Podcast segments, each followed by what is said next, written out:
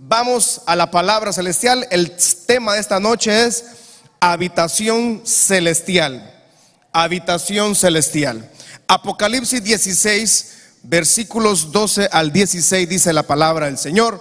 Vamos a leerlo. Ahí dice, el sexto ángel derramó su copa sobre el gran río Éufrates.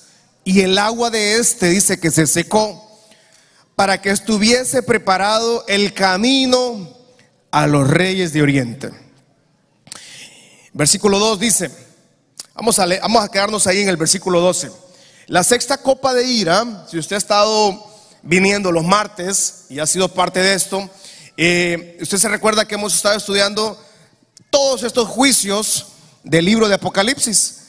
Y estos juicios de Apocalipsis eh, no están supuestos que tal vez vayan a suceder, no. Si está escrito en Apocalipsis, eso va a suceder sí o sí.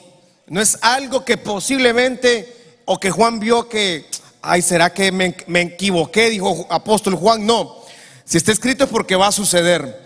Hemos visto entonces los sellos, hemos visto los juicios, las trompetas, son 21 juicios, ¿verdad? Siete sellos, siete trompetas y ahora siete copas de ira. Hoy vamos a estudiar la sexta copa de ira. Y en esta copa dice que se va a derramar y lo que, lo que va a provocar esta sexta copa inmediatamente sea derramada es que se va a secar un río que se llama el río Éufrates. La primera copa hablamos, van a existir úlceras incurables, no va a haber antibiótico que pueda curar esas úlceras del libro de Apocalipsis capítulo 16. Luego hablamos que va a ser derramada una segunda copa de ira y la sangre, copa de iras y que los ríos, los mares, perdón, primero se van a convertir en sangre, en lagos de sangre. La tercera copa es que cuando sea derramada los ríos se van a convertir en sangre. La cuarta copa de ira, el sol va a quemar a la gente. Y la quinta copa de ira, que fue lo que hablamos el último martes, son tinieblas. Y, lastimosamente vimos que la gente en Apocalipsis 16, versículo 11, si no me equivoco, dice que la gente blasfemó contra Dios y no se arrepintieron de sus obras. Y hablé el martes pasado de que eh, la gente, usted y yo leemos ese versículo y decimos, ¿cómo es que la gente blasfemó contra Dios? ¿Cómo es que la gente eh, no, no, se arrepintieron de sus, de sus malas obras? No, no, no se arrepintieron de su mal proceder, sino que simplemente blasfemaron, le echaron la culpa a Dios de sus propios, de las propias consecuencias que estaban viviendo. Y no es extraño que hace dos mil años Cristo vino a la tierra nos trajo salvación, nos trajo bendición, nos trajo perdón de pecados, nos trajo segunda oportunidades. Y después de dos mil años, todavía la gente sigue rechazando el mensaje de Jesucristo. Es una terrible noticia sobre las naciones.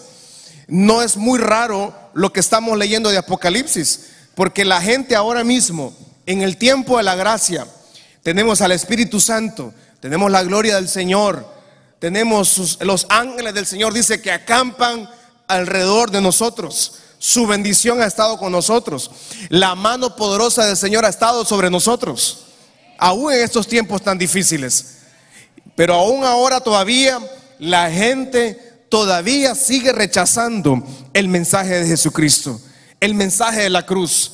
Todavía la gente prefiere ver lo creado por la mano y no lo creado por Dios. Los seres humanos han preferido el odio, han preferido aborrecer, han preferido burlarse, han preferido mofarse de la cruz. Hasta el son de hoy, hasta este día, todavía la gente escoge maldición en vez de bendición. Entonces no es muy extraño que en Apocalipsis la gente termine blasfemando contra Dios. No es muy raro, no está distante ver a las multitudes del mundo entero, los habitantes del planeta Tierra, blasfemando contra Dios en la gran tribulación, le echarán la culpa a Dios de, de sus consecuencias, de las enfermedades, de todo lo que van a estar viviendo. Tenemos siglos de siglos y la gente todavía sigue rechazando el mensaje de Jesucristo. Pero gracias a Dios que usted y yo hemos recibido la luz de Cristo en nuestras vidas. ¿Cuántos dicen amén esa noche? Usted y yo hemos venido a Cristo, nos hemos rendido a sus pies y hemos confesado que Jesucristo es nuestro Salvador. Eso es el mensaje de la cruz, poder confesar. Todavía hay tiempo. En Isaías 53, versículo 3 al 7 dice, Isaías 53, del versículo 3 al 7, despreciado, desechado entre los hombres, varón de dolores, experimentado en quebranto y como que escondimos de él el rostro, fue menospreciado y no lo estimamos. Ciertamente, dice, llevó él nuestras enfermedades, sufrió nuestros dolores y nosotros le tuvimos por azotado, por herido de Dios y abatido. Mas él herido fue por nuestras rebeliones. Vamos, leámoslo, molido por nuestros pecados. Dígalo conmigo, el castigo de mi paz fue sobre él y por su llaga hemos sido curados. Versículo 6, todos nosotros nos descarriamos como ovejas, cada cual se apartó por su camino, mas Jehová cargó en quién? En Cristo, su Hijo unigénito, el pecado de todos nosotros. Angustiado él, afligido, no abrió su boca como cordero fue llevado al matadero y como oveja delante de sus trasquiladores, enmudeció y no abrió su boca. En capítulo Lucas, versículo 23, versículo 39, si no me equivoco, dice que Cristo estaba siendo ya encaminado a lo que Isaías había profetizado, que sobre él iba a ser cargado todo el pecado de la humanidad, nuestras enfermedades, nuestras maldiciones, nuestros dolores, fueron cargados en un solo acto, fueron cargados en Cristo Jesús. Y dice que Cristo Jesús caminó como un cordero a ser sacrificado frente a sus trasquiladores, dice Isaías. No abrió su boca, se sometió a la voluntad del Padre. Y la voluntad del Padre era que Él sacrificara su vida en la cruz del Calvario para que usted y yo tuviéramos perdón de pecados. Y caminando, dice que le pusieron en Lucas capítulo 23, 39, dice que iba caminando uno de los malhechores que estaban colgados, dice que le pusieron dos delincuentes a Cristo. En el último minuto, en Lucas 23, encontramos que antes de cuando Cristo iba a ser crucificado, le pusieron dos delincuentes que sí se merecían el castigo de la cruz. Estos dos habían sido asesinos confesos, delincuentes, sí se merecían el castigo de la cruz. Y está Jesús en medio eh, de estos dos delincuentes. Y en Lucas 23 dice que uno de ellos le dijo a Cristo, si tú eres el Cristo, sálvate a ti mismo y sálvanos a nosotros. El versículo 40 dice, Versículo 40 de ese 23. Y respondiendo el otro le reprendió diciendo, ni aún temes tú a Dios estando en la misma condenación. 41, nosotros a la verdad justamente padecemos porque recibimos lo que merecieron nuestros hechos, mas este ningún mal hizo. Versículo 42 dice, y dijo a Jesús, acuérdate de mí cuando venga en tu reino. Y qué poderoso el, el, Evangelio de Cristo Jesús, dice el versículo 23, 43, dice, entonces Jesús le dijo, de cierto, vamos, leámoslo, de cierto te digo, que hoy estarás conmigo. ¿Dónde dice? El primer, el primer hombre, la primera alma que partió a la presencia del Señor en el momento que Cristo también iba a partir, fue un delincuente confeso un delincuente que merecía el castigo de la cruz, que merecía el sufrimiento, porque había sido un terrible delincuente. Pero ese delincuente en el último segundo de su vida le dijo a Jesucristo, acuérdate de mí cuando estés en el paraíso. Y el mensaje de Jesucristo le digo, de cierto te digo que estarás conmigo este mismo día en la cruz del Calvario. Le está confesando, le está evangelizando y le está prácticamente ah, dándole el perdón de sus pecados. En el último segundo, este hombre salvó su alma. En el último segundo, este hombre redimió su alma para la eternidad. Del otro lado tenemos a este, este delincuente que prefirió la maldición prefirió el lago eterno, prefirió el fuego eterno, la condenación eterna. Del otro lado hay un hombre delincuente también, misma historia, la misma oportunidad y tenían en medio al Hijo de Dios, al unigénito, a Cristo Jesús, al Salvador. Y en medio del sufrimiento que Cristo está en ese momento de la cruz, le dice al otro hombre, de cierto te digo que hoy mismo estarás conmigo en el paraíso. Este alma fue la primera alma literal que partió a la presencia del Señor en el momento que Cristo también estaba por pasar a la presencia del Padre. Ese mismo mensaje, todavía hasta el son de hoy, hay dos personas. Tenemos el Evangelio de Cristo Jesús y todavía hay dos tipos de personas. El que se mofa del Evangelio, el que se burla del Evangelio y tenemos al otro que dice, ten misericordia de mí, ten misericordia, cámbiame, renuévame, restaurame, dame una segunda oportunidad. Yo estoy seguro que todos los que estamos aquí en un día hemos pedido, Padre, ten misericordia de nosotros. Yo merecía la cruz, yo merecía el castigo, yo merecía estar en tu lugar, pero la misericordia del Padre nos dio la segunda oportunidad, nos dio vida eterna, nos dio una familia, nos dio un hogar, nos dio salud, nos ha dado todo lo que no merecíamos. Y todo eso es por el sacrificio de la cruz del Calvario. Miles de años después, todavía hay dos tipos de personas, dos delincuentes, dos que merecían el castigo, pero uno de ellos le dijo a Cristo, acuérdate de mí cuando estés en el paraíso. Yo oro al Señor que nadie de nuestras familias esté de este lado, del que se ríe, el que se mofa, del que hace, hace está sentado literalmente en un lugar de escarnecedores, haciendo burla. Yo oro al Señor que todos lleguemos a estar en este lado del que pidamos misericordia y que nadie de nuestra familia se pierda, que todos, aunque en el último segundo, Dios tenga misericordia de ellos. Dice amén en esa noche. Diga conmigo, aun en el último segundo, Dios tenga misericordia de mi vida, Dios tenga misericordia de mi familia, diga Dios tenga misericordia de mis hijos, Dios tenga misericordia de mi descendencia. Dice amén esa noche. Y la gente todavía sigue escogiendo odio, sigue escogiendo la amargura, sigue escogiendo Juan capítulo 15, 18 al 19 dice, libro de Juan 15, del 18 al 19. También la gente todavía hasta el son de hoy siguen escogiendo alejarse del Señor. Tenemos el libro de Juan capítulo 15, versículos 18 al 19.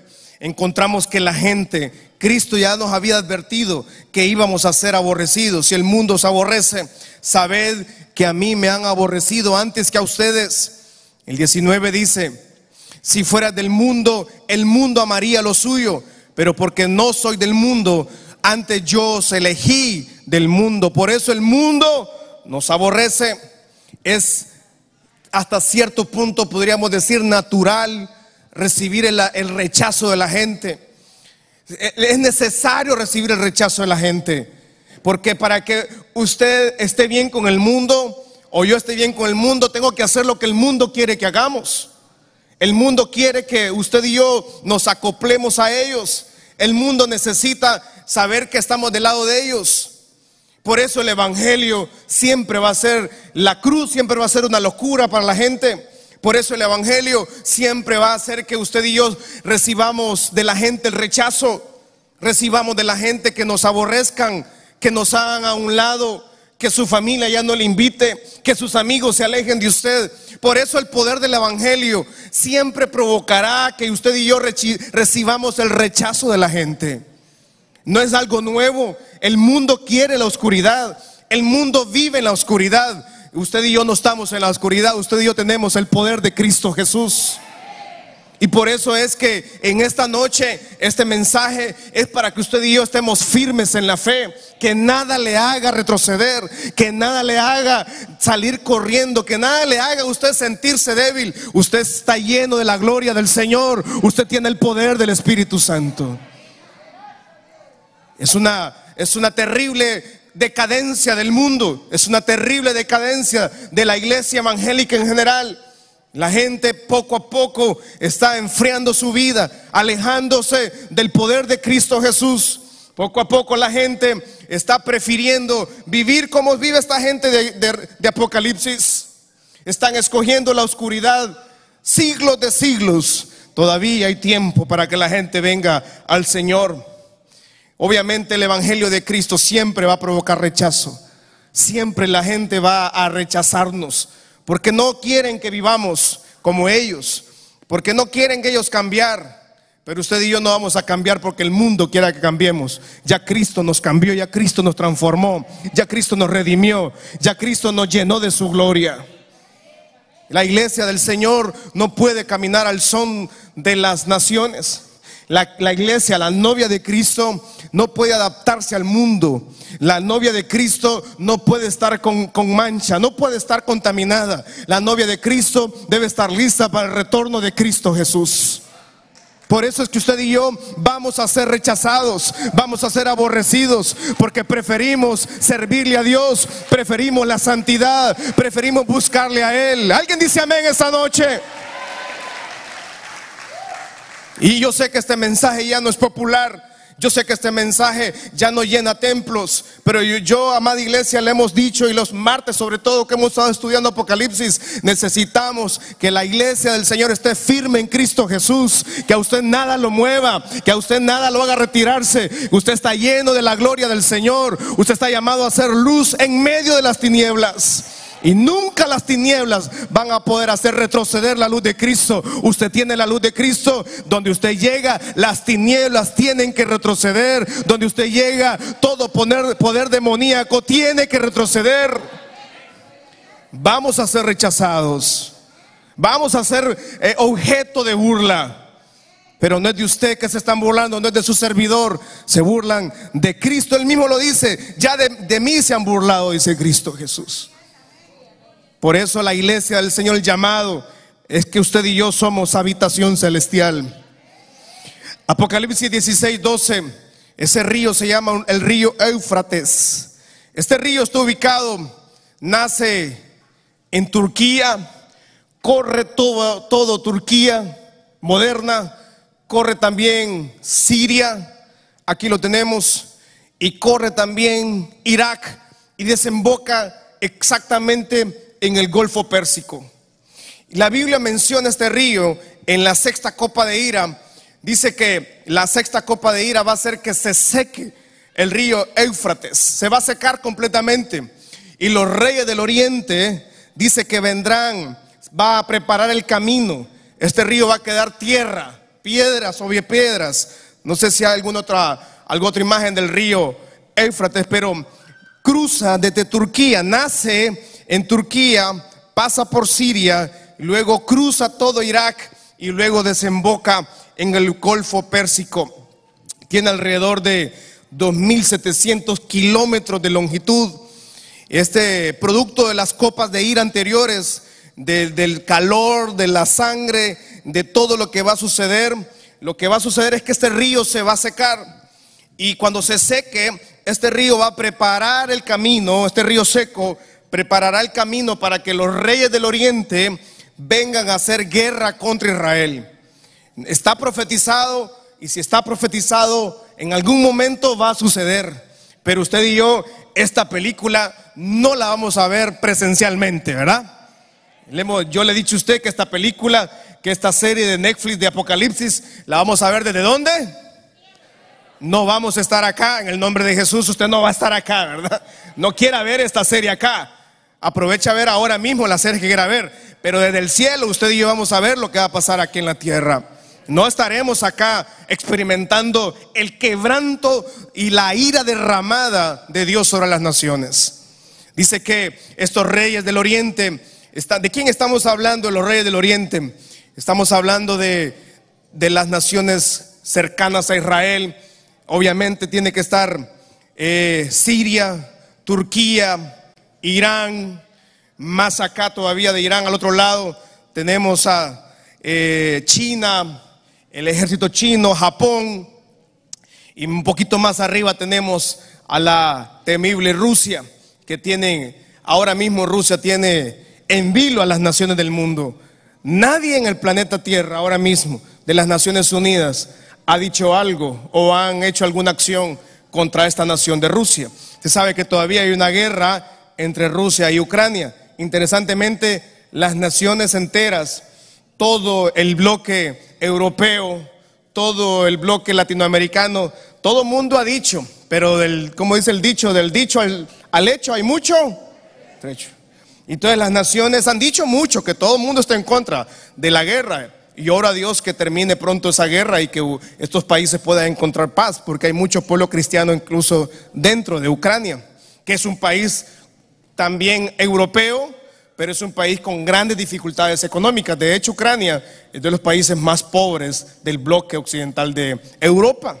Y hay, una gran cantidad de, evangélicos de avivamiento en la zona de Ucrania.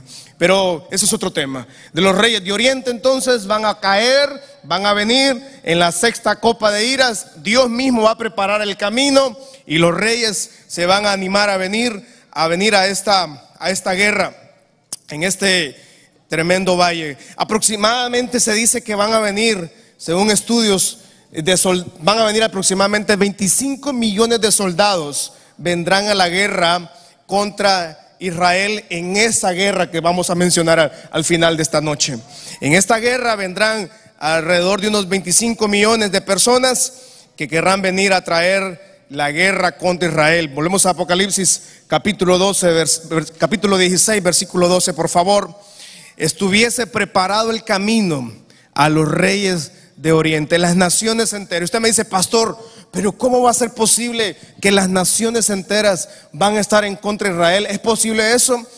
E, es tan sencillo, hermano, amada iglesia, como que usted se vaya a Google ahora mismo y usted revise las últimas resoluciones del Consejo de Seguridad de las Naciones Unidas. Siempre que hay una votación a favor o en contra de Israel, siempre Israel pierde todo.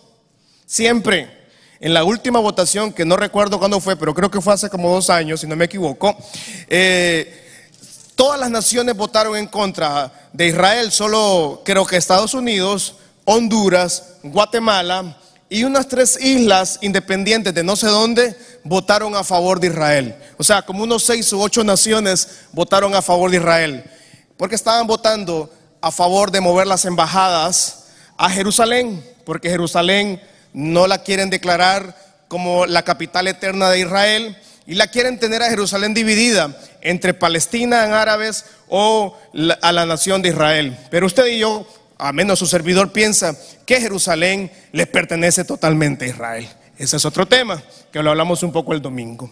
Sin embargo, entonces, vamos a ver cómo estas naciones del mundo entero vendrán a convencerse. ¿Cómo se van a convencer? Nos lo dice el versículo 13. Miren, punto número 2 dice ahí. Y vi salir de la boca del dragón, de la boca de la bestia y de la boca del falso profeta tres espíritus inmundos a manera, dice, de ranas. Y ahí usted con los niños, ahí les explica después, ¿verdad?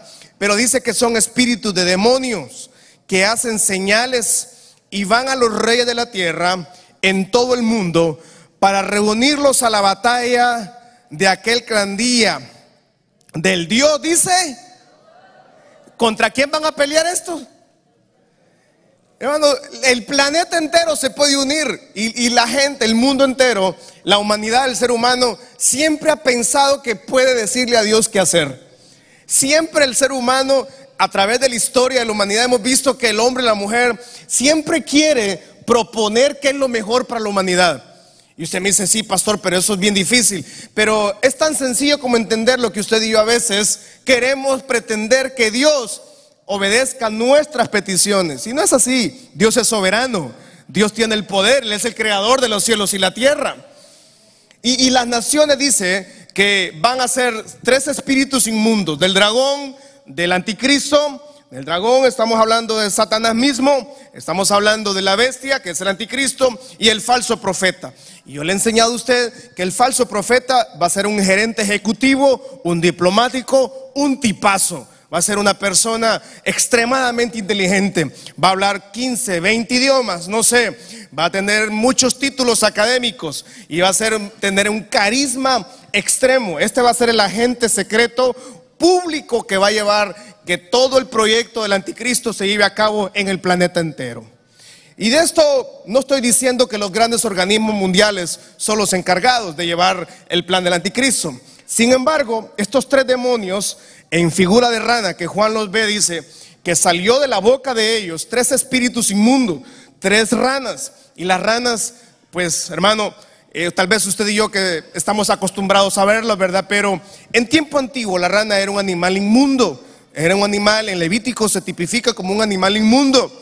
Y aquí Juan ve a estas tres personas y de la boca de ellos salieron tres demonios. El trabajo de estos tres demonios era convencer a las naciones del mundo que era momento de ir a hacer guerra a Israel. ¿Qué le parece eso?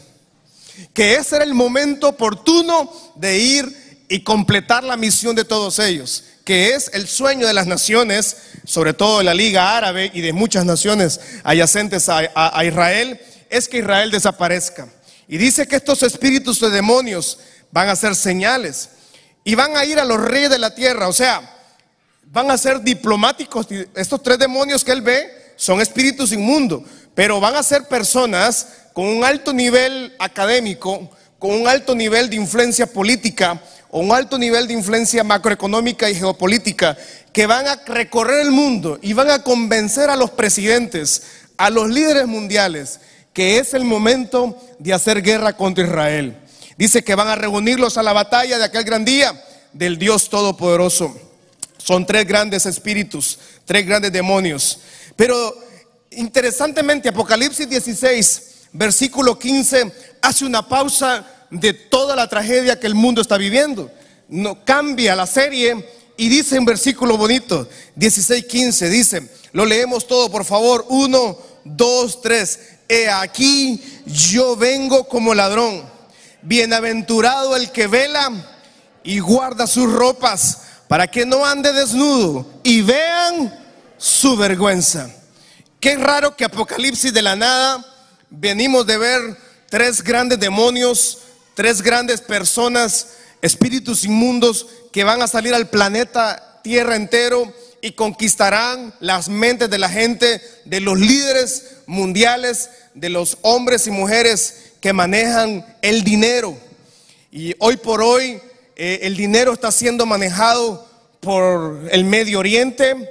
Hoy por hoy el dinero y el comercio mundial, eh, usted se ha dado cuenta que, bueno, en estos últimos dos años todo pasó a ser más caro, ¿verdad? Todo se encareció, la inflación, pero todo es producto de que en China tuvieron, obviamente, el confinamiento que estuvieron hace dos años y todos los puertos donde recibían y donde salían los contenedores de productos que se exportan desde China a nuestros países, estos países, este país cerraron sus puertos. En el mundo entero quedaron regados una cantidad de contenedores. Y antes, por, ponerle un ejemplo, yo no soy experto en logística marítima, eh, mucho menos en importaciones exportaciones, pero un contenedor en aquel entonces se extraía, se traía desde China por alrededor de unos 2.500 dólares. Hoy por hoy, traer un contenedor está costando alrededor de 20, 25 mil dólares desde China. entonces, por eso es que ahora vemos que los productos todos están encarecidos, todo está caro, porque todo es manejado por China, todo es manejado por, el grande, por, las, por las industrias petroleras que están ubicadas en Medio Oriente. Estos países de Medio Oriente, estos jeques manejan el dinero del mundo, literalmente.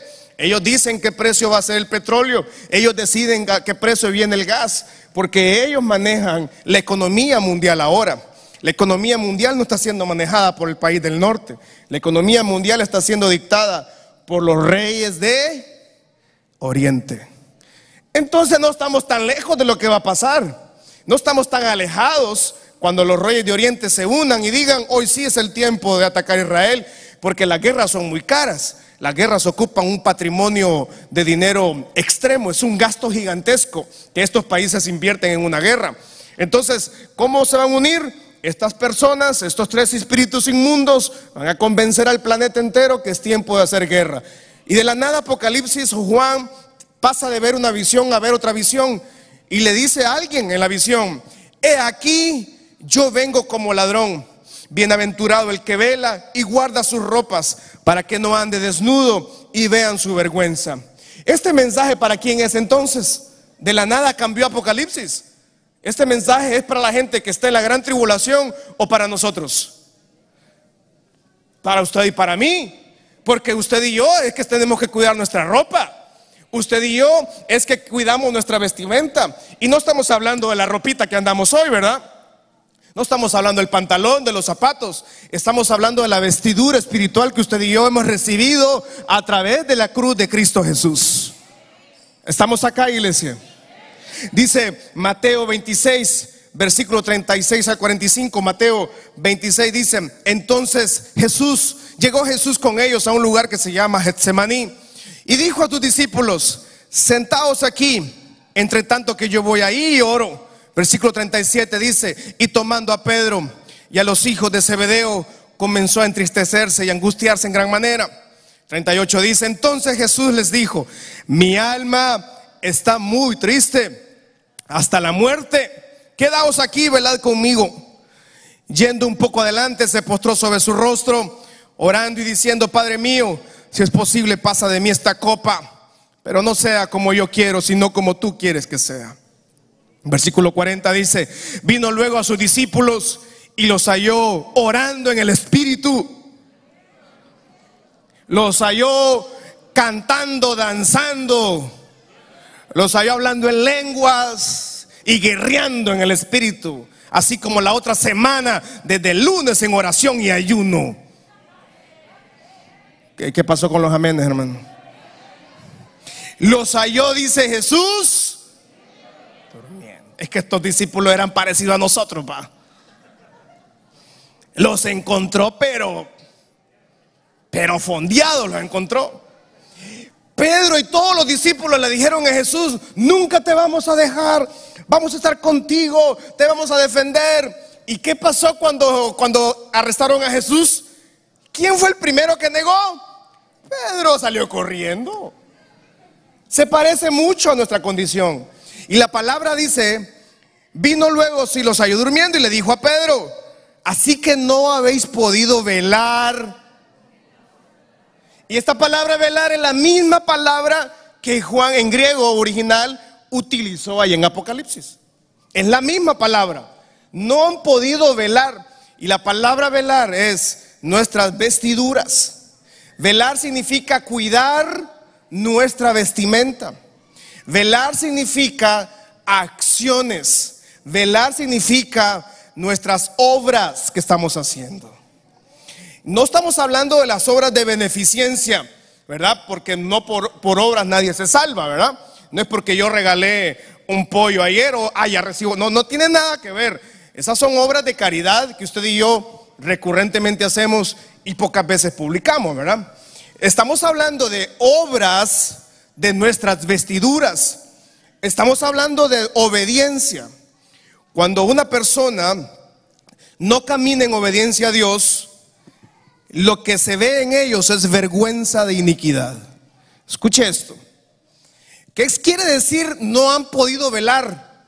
Y le dice, Jesús dice esto mismo y Juan ve allá que de la nada Apocalipsis cambia de los juicios que está viendo y dice, es tiempo de velar, velad, dice Jesús. Velad porque vendré como ladrón en la noche y bienaventurados van a ser aquellos que cuidan sus vestiduras, que han estado velando por sus vestiduras, que es velar, son actos de obediencia, que es velar, son obras, son acciones de santidad al Señor. Y cuando una persona no está en obediencia al Señor, entonces, en esa persona se logra ver la vergüenza de su iniquidad. ¿Qué significa eso? Vemos en estas personas que no quieren obedecer al Señor cómo sus vidas se desmoronan, cómo su vida se cae a mil pedazos. Y lo que uno ve son actos de vergüenza, porque el no velar, el no cuidar sus vestiduras, llega, y lo dice Apocalipsis, llega a vivir en una desnudez espiritual. ¿Qué es una desnudez espiritual? Es la vergüenza del pecado. Es la vergüenza la iniquidad. Yo no estoy aquí para humillarlo a usted, no, no, no estoy aquí para hacerlo sentir a usted mal, ni para hacerlo sentir lo peor de su, del pecado que se está viviendo tal vez en sus hogares, de ninguna manera. Mi trabajo esta noche es decirle a usted que todavía hay chance de venir a Cristo Jesús, que todavía hay espacio de poder arrepentirnos y que hoy Dios le está diciendo a usted y a su servidor que tenemos que cuidar nuestras vestiduras.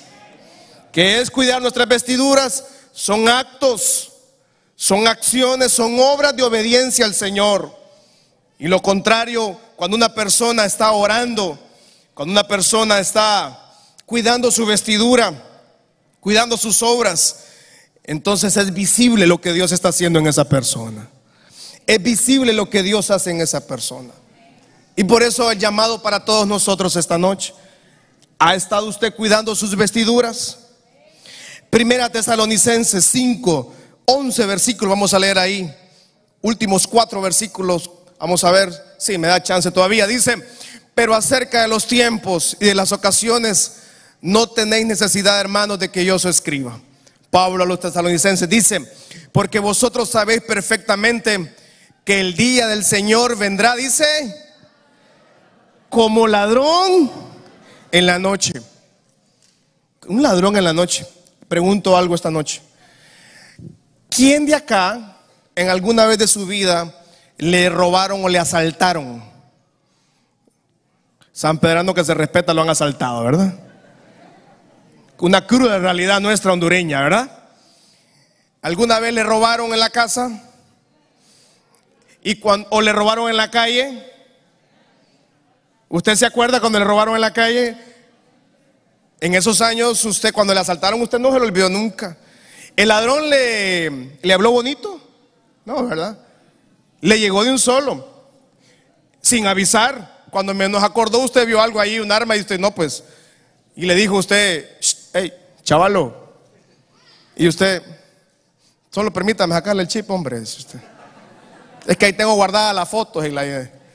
Tome la cartera, pero déme la identidad. Mire cuánto cuesta ir a sacar la identidad, hombre. ¿Verdad? O a veces ni cuenta se dio y se fue todos sus documentos. Interesantemente, Cristo hace una referencia que Él vendrá así, de sorpresa, como ladrón en la noche. En el día que menos espere, Cristo vendrá por nosotros y sus santos serán levantados y seremos levantados en las nubes. Y en el nombre de Jesús, toda esta iglesia será levantada cuando Cristo venga por nosotros. ¿Está usted listo para irse con Cristo Jesús, hermanos? Pero mejor confírmele con el de al lado. Denle ese aplauso al Señor. Por favor. Asegúreme con el de al lado que está a su lado, si es su hermano, su primo, su quien sea. Pregúntele, ¿está usted listo para irse con Cristo Jesús? Porque Cristo Jesús puede hacer que venga hoy, hermano. ¿Verdad? ¿Tiene listo su pasaporte? Ya está listo el pasaporte. Pero no el que dan acá, que tardan un año en darlo, ¿verdad? A mí me costó sacar un pasaporte el año pasado. Y con mi esposa fuimos a sacar el pasaporte de Marquitos. Ah, porque no tenía Marquitos. Y que queríamos viajar, al final no fuimos ni a Chamelecompa, pero, pero le sacamos pasaporte a Marco. Yo estuvimos no sé, no sé cuántas horas eh, haciendo fila.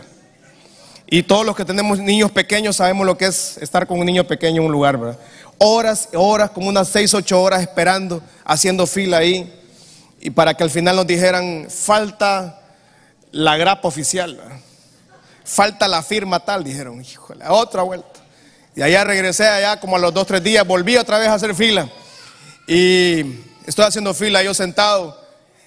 Y yo trato mucho de cuidarme, ¿verdad? Porque a veces me molesto porque no me atienden bien o algo. Yo digo yo, ¿qué tal si el que está ahí un hermano de la iglesia o me conoce? Va a decir, hey, ese pastor es bravo, va a decir, ¿verdad? Yo estoy ahí medio, medio encarado, ¿verdad? Medio bravo, estoy ahí sentado ahí esperando ya como a las 5 o 6 de la tarde. Y de la nada un muchacho atrás me dice, eh, pastor, ¿cómo está? Me dice. Yo, ¿cómo está hermano? Mucho gusto, le, mucho gusto, Leo. Eh, ¿Y usted viene llegando? No, no, no. He estado viéndolo toda la tarde usted, me dice. Y yo, vale más que no se me salió un argeñal ahí, ¿verdad? Y venga, yo le voy a ayudar, me dice. Salvación del Señor llegó a mi vida, dije yo, ¿verdad? Venga, yo le voy a, no, ya no va a hacer fila. Qué bueno, hermano. Y ya uno ya se pone alegre, ¿verdad? Y sí, pasaporte listo, me lo dieron. Pero ahí lo tengo guardado, porque no hemos viajado, no hemos salido, ¿verdad? Ahí está guardadito. Tiene la foto de Marquitos por lo menos. Pero ese pasaporte, hermano, nos lleva a otra tierra. Pero solo hay uno que nos lleva a la patria celestial. Y es Cristo Jesús en nosotros. Nadie más le lleva al Padre más que tener a Cristo Jesús. ¿Está usted listo para partir con Cristo Jesús en esta noche? Vamos a ver. Versículo 12, versículo 2 dice, pero cuando digan, cuando el mundo diga paz y seguridad, entonces vendrá sobre ellos destrucción repentina como dolores a la mujer encinta y no escaparán. Versículo 4 dice, mas vosotros hermanos, usted y yo ya no estamos en tinieblas para que aquel día nos sorprenda como ladrón. Porque todos vosotros, nosotros somos hijos de luz e hijos del día. No somos de la noche ni de las tinieblas. Por tanto, no durmamos como los demás. Vamos, Diego conmigo. Por tanto, no durmamos como los demás. Dígale que está sola. No esté durmiendo, hermano. Dígale. Sino que velemos y seamos sobrios. Pues los que duermen, de noche duermen y los que se embriagan, de noche se embriagan. Pero nosotros que somos del día, seamos sobrios, habiéndonos vestido con la coraza de fe, de amor y con la esperanza de salvación como yelmo. Versículo 9 dice, porque no nos ha puesto Dios para ira, sino para alcanzar salvación por medio de nuestro Señor Jesucristo. ¿Cuántos ya alcanzaron esa salvación en su vida? ¿Está seguro usted de eso? Quien murió por nosotros para que ya sea que velemos o que durmamos, vivamos juntamente con Él. Versículo 11 dice, por lo cual, casa Michalón, animaos unos a otros y edificaos unos a otros.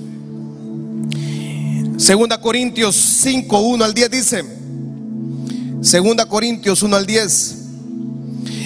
Porque sabemos que si nuestra morada terrestre, este tabernáculo, se deshiciere, tenemos de Dios un edificio, una casa no hecha de manos eterna, no hecha de manos, eterna en los cielos.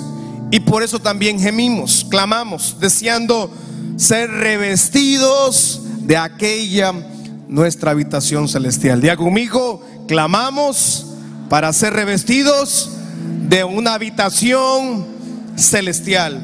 Versículo 3 dice, pues Así seremos hallados vestidos y no desnudos. Porque así mismo lo que estamos en este tabernáculo gemimos, clamamos con angustia, porque no quisiéramos ser desnudados, sino revestidos para que lo mortal sea absorbido por la vida. Mas el que nos hizo para esto mismo es Dios, quien nos ha dado las arras, la garantía del Espíritu. Así que vivimos confiados siempre sabiendo que entre tanto que estemos en el cuerpo, estamos ausentes del Señor. Porque por fe andamos, vamos, leámoslo, uno, dos, tres, porque por fe andamos y no por vista. Pero confiamos y más quisiéramos estar ausentes del cuerpo y presentes del Señor. Por tanto, procuramos también, o ausentes o presentes, serle agradable. El último versículo de ese capítulo dice, porque es necesario que todos nosotros comparezcamos ante el tribunal de Cristo, para que cada uno reciba, vamos, para que cada uno reciba según lo que ha hecho mi primo, mi papá, mi mamá, el pastor. ¿Para quién dice? Cada uno vamos a comparecer. ¿Cómo vamos a comparecer? Con las vestiduras, con lo que hayamos velado, con lo que hayamos obedecido. Eso es lo que vamos a comparecer, cada uno independientemente del otro, sea bueno, dice, o sea malo. Pero usted tenemos obras de bien, amén. Revestidos en Cristo Jesús por el tiempo. No puedo seguir avanzando, pero rápido. Gálatas 3:27 dice, Gálatas 3:27, porque todos los que habéis sido bautizados en Cristo, de Cristo estamos revestidos. Levante su mano al cielo y diga conmigo, de Cristo, dígalo fuerte, de Cristo estamos revestidos. No puedo ahondar por tiempo, pero Génesis capítulo 3 nos habla que Adán y Eva pecaron, ¿verdad? Cayeron en pecado, cayeron en maldición. Y dice que, usted lo revisa en Génesis 3, 6 al 9, que ellos eh, fueron descubiertas su, su, mente, el mal fue descubierto en ellos y, se vieron que estaban desnudos de ropa y fueron y se cosieron una ropita de, plantas, ¿no? Y, que Dios salió al paraíso y les buscó y, les dijo, ¿y ustedes quién les dijo que estaban en desnudez? ¿Cómo se dieron cuenta de eso? Obviamente ya Dios sabía lo que había pasado en ellos. Pero la historia dice que obviamente Dios les llamó, le llamó la atención, los castigó. Pero antes de partir del paraíso, les hizo vestiduras de pieles. O sea que el primer sacrificio en, en la Biblia lo encontramos en Génesis, capítulo 3, versículo 21. Dice que ahí Dios les hizo nuevas pieles, nuevas ropas. Y Jehová Dios hizo al hombre y a su mujer túnicas de pieles y los vistió. El hombre y la mujer, Adán y Eva, habían tratado de colocar, de tapar su desnudez, su iniquidad, su pecado. Se buscaron unas plantitas, unas hojitas y andaban tratando de taparse, ocultándose. Pero vino, vino Dios y les, y les dijo, eso no es correcto. Y sacrificó, hubo un sacrificio entonces en el paraíso. Y le puso pieles nuevas, ropa nueva. Tuvo que haber sacrificado un cordero para darles pieles nuevas a ellos en el paraíso. Esa, esa misma cobertura es la que usted y yo recibimos en la cruz del Calvario. Nosotros no podemos cubrirnos. El hombre ha fracasado en todas las generaciones, en todo el mundo, en toda la historia de la humanidad. El, siempre que el hombre ha tratado de cubrir su iniquidad, ha fracasado. El hombre y la mujer han, dado las pautas de que no, no tienen la capacidad de cubrir su pecado ni su iniquidad. Por eso entonces el Hijo de Dios tomó su maldición, mi maldición, y la clavó en la cruz del Calvario. Y eso nos dio una vestidura, una vestidura celestial. Nos dio una vestimenta y nos entregó algo que es el Espíritu Santo. Y el Espíritu Santo vino a ser habitación. Ah, por eso Corintios dice, somos una habitación celestial. Porque en nosotros reposa el Espíritu Santo. Y si reposa el Espíritu Santo en nosotros, eso provoca que tengamos vestiduras celestiales. ¿Qué provoca la vestidura celestial en nosotros? Nos cubre, nos protege, nos aparta, nos santifica, no nos hace perfectos. Porque nadie va a lograr ser perfecto en la tierra, en este cuerpo pecaminoso que tenemos. Pero mientras estemos aquí, tenemos vestiduras por eso Apocalipsis 16:15 dice, Él vendrá como ladrón en la noche. Él regresará como un ladrón en la noche. Bienaventurado el que vela y guarda sus ropas. ¿Qué quiere decir esto? Que cuando Cristo venga, Él va a venir de sorpresa. No va a haber chance de cambiarse de ropa. No va a haber chance del momento de buscar arrepentirse. No va a haber chance de cambiarse, de ponerse guapo o como cuando usted ha visto su familiar o si usted alguna vez ha viajado.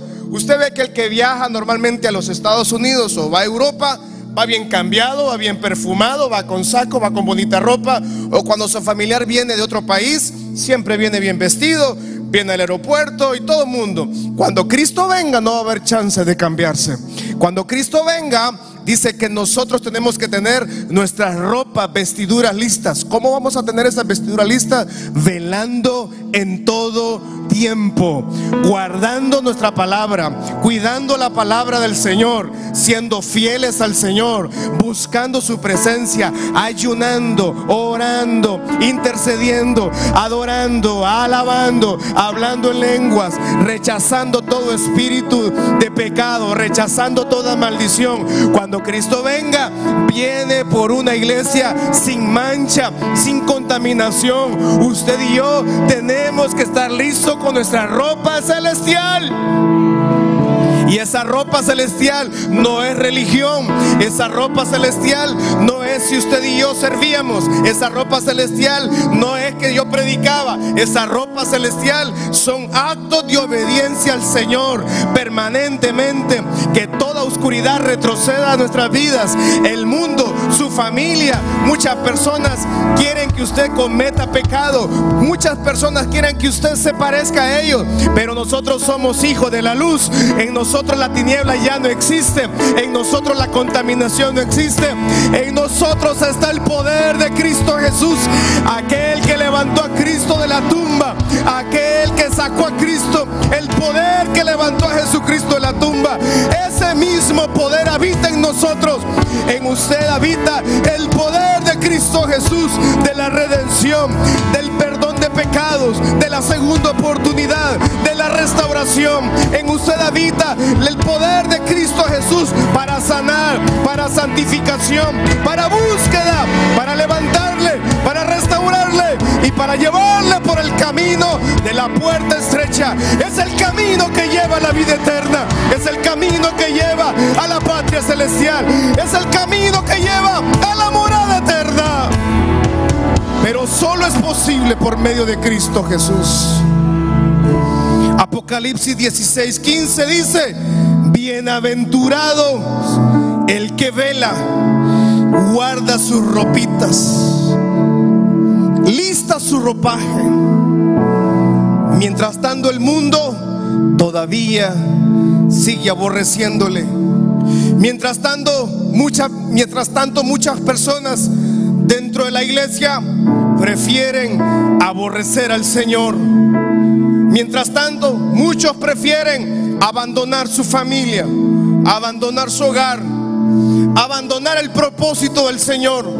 Mientras tanto, ahora muchos todavía escuchando este mensaje en la libertad, en esta casa, en esta libertad, en la comodidad de su silla, con una gran ministerio de alabanza, con todo lo que Dios nos ha dado, todavía rechazamos el mensaje restaurador y poder de Cristo Jesús.